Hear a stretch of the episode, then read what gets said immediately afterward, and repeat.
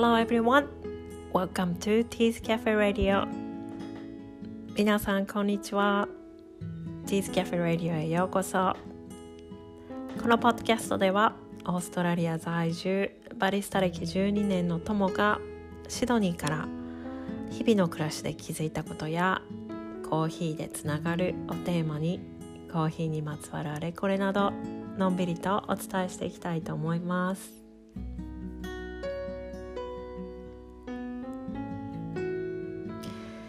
2023年が始まりましたね、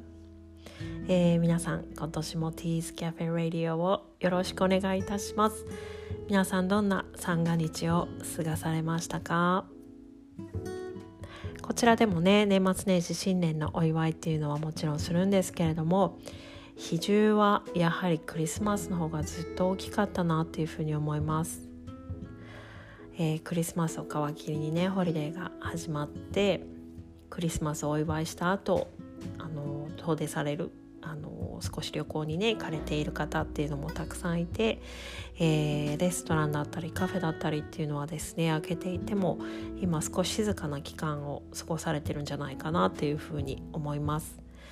えー、クリスマスはね家族みんなで集まって年末年始はそれぞれお友達と過ごしたりイベントに参加したり、えー、家族でね集まる方も、えー、いらっしゃると思うんですが、えー、12月31日の大晦日には夜の21時9時と、えー、24時、えー、年が明ける瞬間ですねの2回、えー、シドニーではとてもとても大きなイベントとしてですね、えー、ハーバーブリッジとオペラハウスを挟んだ辺りの場所で花火が打ち上がります。この花火がですね本当に大規模な仕掛けであの実はね初めてこちらに来た時にこれを聞いた時にあのいやとはいえね花火は絶対日本にかなわないでしょって思ってたんですよね。このなんともこう根拠のない自信と言いますか。勝手に花火はこう日本の伝統文化だっていうふうに考えていてですね。絶対日本が一番みたいに思っていたんですけれどもまあでもね実際体験してみるとこのね本当に規模感に圧倒されるぐらいのあのー、本当に素晴らしくてですね、まあ、おそらく広い範囲で上がっているっていうこともあって、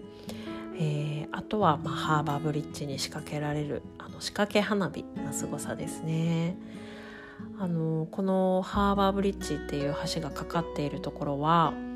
えー、シドニーの町中心からですねノースシドニーという地域を橋がつないでるんですけれどもその橋の下はこう長い入り江のようになっていてですね、えー、例えば、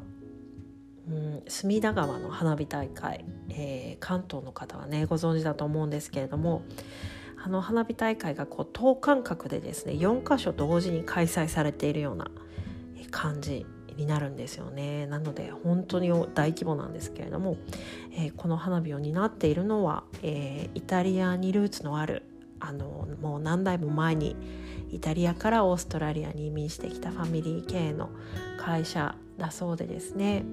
花火は花火の技術はあの世界中で磨かれているんだなというふうにあの思いました勝手なねあのこれは日本の文化だっていうあの 思い込みを反省したんですけれども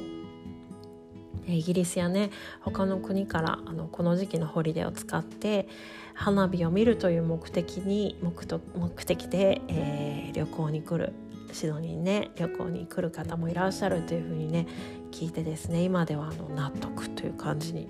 なっています。えー、私たちがね住んでるユニットからはとてもラッキーなことにあの花火がとてもよく見えるんですね。なのであの毎年私たちは近くまで見に行くっていうことをしないんですけれども、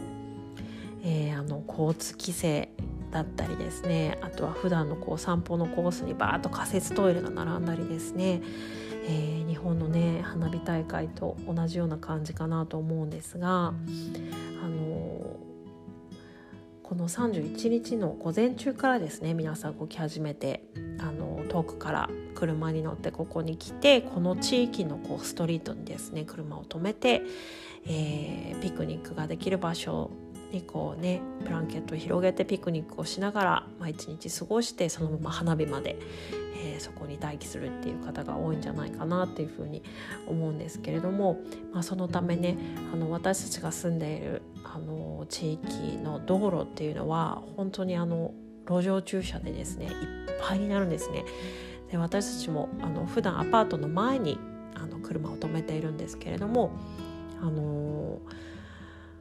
一度ね動かしてしまうとあのどなたかがそこに止めてしまうのであのお母さんからね31日は午前中以降は車動かしちゃダメよって言われてですねああそういえばそうだったなっていうふうにあの今年も思い出したような感じなんですがもう駐車場でこう皆さんねこうぐるぐるぐるぐる車がうろうろうろうろしながらこう駐車場を探しているっていう状況に、えー、なります。えー、このねハーバーブリッジの下ノースシドニー側のハーバーブリッジの下はですねキリビリと呼ばれている地域でですね、えー、ルナパークという、えー、ちょっとね古い小さな遊園地があったり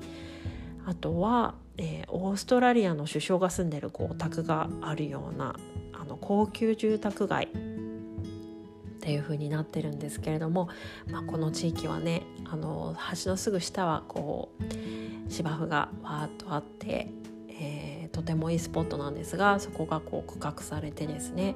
え、チケット制になって今年もおそらく、あのものすごい金額のねあのチケットが出回ったんじゃないかなっていうふうに思います。えー、私たち家族はですね今回もあの集まれる家族が義理の漁師のところに集まってディナーを食べて、えー、21時の花火を、えー、お家からみんなで見たんですけれども、えー、今回はねテーマがジャパニーズだったので私は、えー、ちらし寿司を作りました、えー、おせちをね作るっていうのはですね実は私あまりやったことが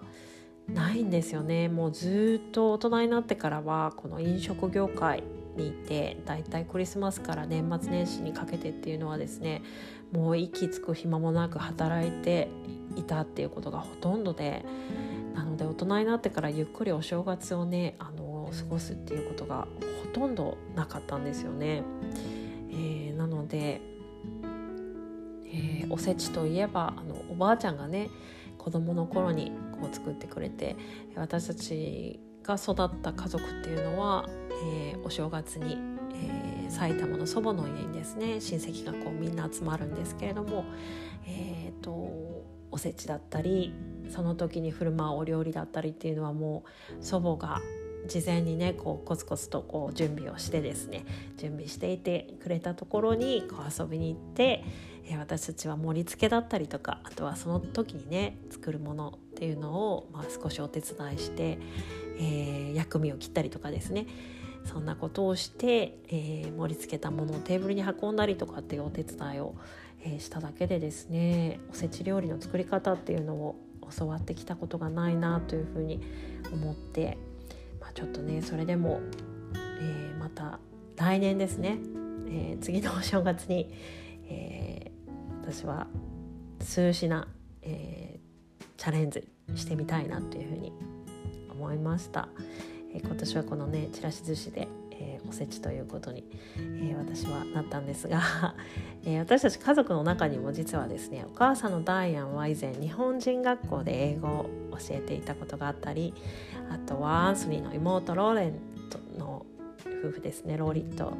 えルーキーは、え日本にジェットプログラムという制度を使ってですねあの英語を教えに来ていた経験があったりしてですね、えー、ホームステイをしていたりとかっていうことで少し日本語を話せたりするんですよね。で日本がねやっぱり好きでいてくれる家族がいるのは、えー、ラッキーだなっていうふうに思ったりしてですねあの今回もルーキーがあのごまドレッシングですねを持参していて、えー、サラダにこうかけていてあもうこのキューピーのごまドレッシング知ってる？これ美味しいよとかっていう話をねしていてですねあこれ美味しいよね とか言って、えー、そんな話がねできるのは嬉しいなっていうふうに、えー、思いました。ちなみに花火なんですけれども、えー、24時の回やっぱりこの年が明けた瞬間から15分ぐらいその花火が上がるんですけれどもこの15分間の花火っていうのが、まあ、メインですね一番大きなものになって、えー、21時の回っていうのは、まあ、あの前菜のような、まあ、序章のようなこの、えー、本ちゃんに向けてのですね、えー、少しだけ規模の小さい花火になるんですね。で、えー子どもたちはですねこの29時の花火を見終わった時点でこうベッドに行くんですけれども、えー、今年はねお姉ちゃんのアリアナは少し体調を崩してたので、あのー、次の花火を見るって言わなかったんですけれども、えー、次女のアニータはね、まあ、毎年のように絶対に起こしてねっていうふうにこう大人たちにね私たち大人に念を押してですねベッドに行くんですよ。なんですが彼女はとても眠りが深いタイプでですね一度眠ってしまうと何が起こってももうそれこそ雷が落ちても、えー、隣で突然パーティーが始まって大音量の音楽が流れていても一切起きないんですよね。で、えーまあ、今年もですね、えー、私は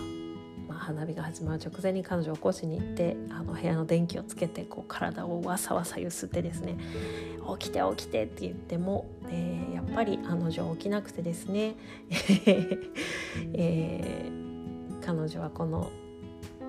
24時の花火を、えー、見逃したんですが、えー、このあとですね1月1日の元日ですね、えー、だいたいこの数年あの彼女はそのパターンで起きられないので、えー、本ちゃんの花火を見逃したことをが悔しくてだいたい1日の朝は泣きじゃくってるっていうパターンなんですよ。あの悔しさがもうこらえられなくてあのとにかく泣くっていうとてもねしんどい朝になるんですけれども、えー、なんと今年は、えー、彼女はね少しねああなんでっていうあの言葉はありましたが、えー、泣くっていうことがなかったんですよね。で私はちょっとびっくりしてああの悔しいっていうねこの感情をコントロールできるようになってきたんだなということでねあのこんなところでも、えー、彼女の成長を感じられたそんな、えー、お正月でした。そういえばですねアリガナが面白いことを言っていてあの20 30ですね。31日に、まあ、みんな家族がね集まって食事をするのにこう1日に何もしないっていうのはですね、まあ、子どもの視線からあの捉えると、まあ、31日にお祝いをして、えー、なんで1日に何もしないんだろうっていうねあの、まあ、面白い視点だなっていうふうに思ったんですけれども、えーまあ、こちらではそういったねあの習慣といいますかこの開ける前のタイミングでみんなでたくさんねパーティーをしたりお祝いをして、えー、開けたその日はあの静かに何も特にせずにゆっくりしているっていう、えー、そういったね、えー、面白い文化になっています。それではコーヒーにまつわる今日の一言です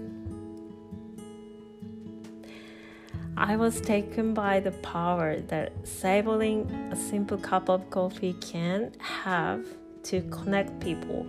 and create community 簡単な一杯のコーヒーを味わうことで人と人をつなぎコミュニティを築くことができるという力に私は心を奪われた I was taken by the power that savoring a simple cup of coffee can have to connect people and create community 簡単な一杯のコーヒーを味わうことで人と人をつなぎコミュニティを築くことができるという力に私は心を奪われたスターバックスの元会長ハワード・シュルツの言葉でした。この言葉ね私の今回の今年の、えー、新年第1回のねエピソードにぴったりだなっていうふうに、えー、思っています。私も本当にシュルツさんとね同じように考えています。さて新年の抱負を英語では、えー、ニューイヤーリゾリューションと言いますが皆さん今年のね抱負は何でしょうか？もう4日ですよっていう感じですがね、えー、ここはオーストラリアならではの、え、のんびりさということでお許しいただけたらなというふうに思います。Oh, thank you for listening today. Have a lovely day. See ya.